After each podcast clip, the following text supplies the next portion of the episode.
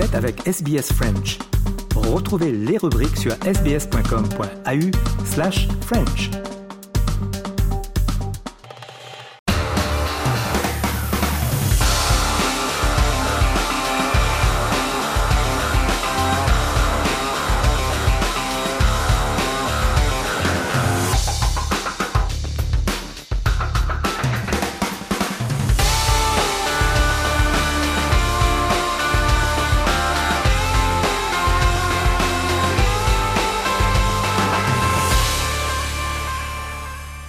Journal des sports et on débute avec euh, du football et des résultats de la Cannes. C'était les, demi-finales euh, à travers la nuit et le Nigeria qui bat euh, l'Afrique du Sud. Le Nigeria qui avait fait match nul avec l'Afrique du Sud un partout dans le temps réglementaire et qui donc accède à la finale avec les tirs au but, quatre tirs au but à deux. Donc le Nigeria qui affrontera le pays hôte, la Côte d'Ivoire, super victoire donc de la Côte d'Ivoire contre la République du Congo, 1 à 0. On retrouve Christophe Jousset pour RFI qui était dans le stade. Oui, la fête, la fête continue sur la pelouse. Vous connaissez peut-être euh, le tube de cette canne, coup du marteau, coup du marteau avec chorégraphie associée. Tout le pays la connaît et les éléphants sont en train de le danser ce morceau pour fêter leur qualification pour la finale après un match parfaitement maîtrisé contre la République démocratique du Congo. Il y a eu très peu d'occasions pour la RDC. La Côte d'Ivoire, elle s'en est procuré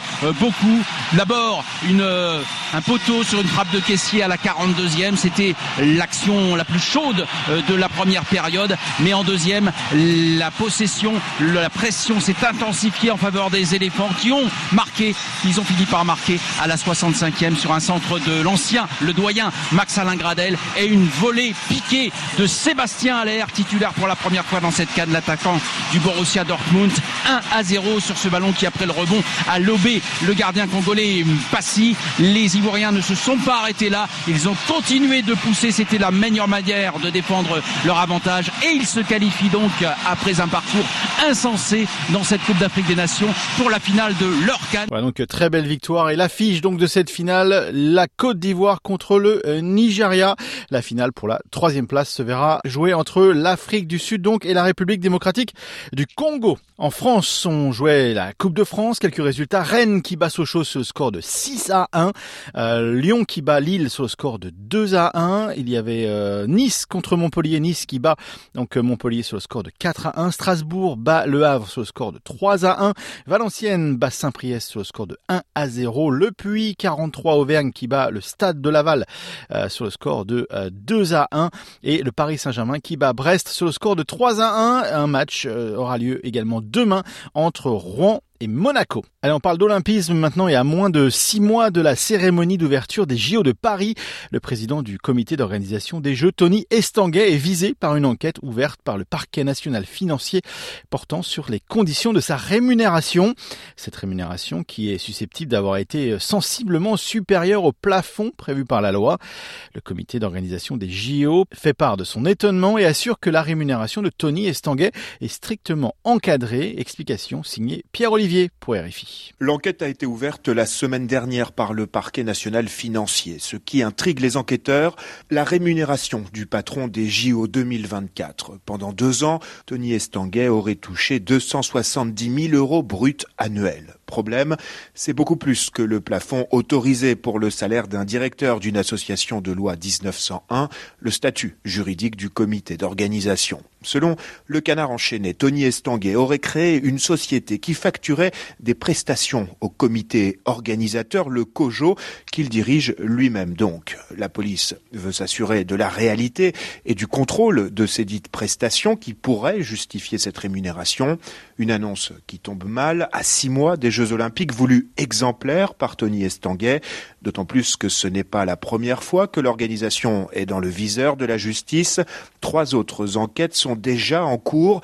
Elles visent des soupçons de favoritisme et de détournement de fonds publics lors de l'attribution de certains marchés s'élevant à plusieurs dizaines de millions d'euros. Direction l'Espagne maintenant et la consommation d'alcool de Dani Alves qui est au cœur de son procès.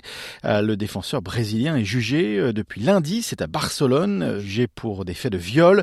L'ancienne star du Barça et du PSG est accusée d'avoir agressé sexuellement une femme lors d'une fête en discothèque. C'était il y a deux ans. Le parquet réclame 9 ans de prison à son encontre.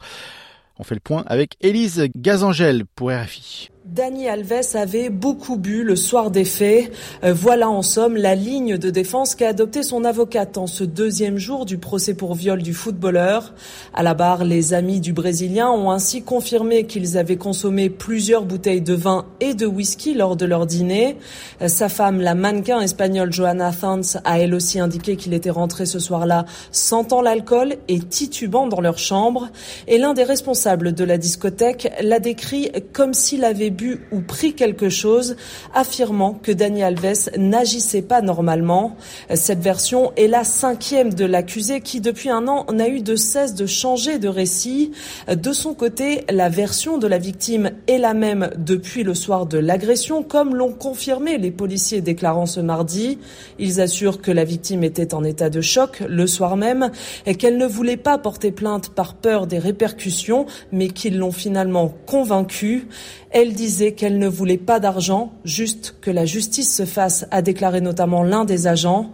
Demain, Daniel Alves conclura cette dernière journée du procès avant de retourner en prison dans l'attente de son verdict. Voilà, c'est tout pour le sport pour aujourd'hui. On fait une courte pause et on se retrouve dans le reste du programme. Vous écoutez le français sur Radio SBS. À tout de suite.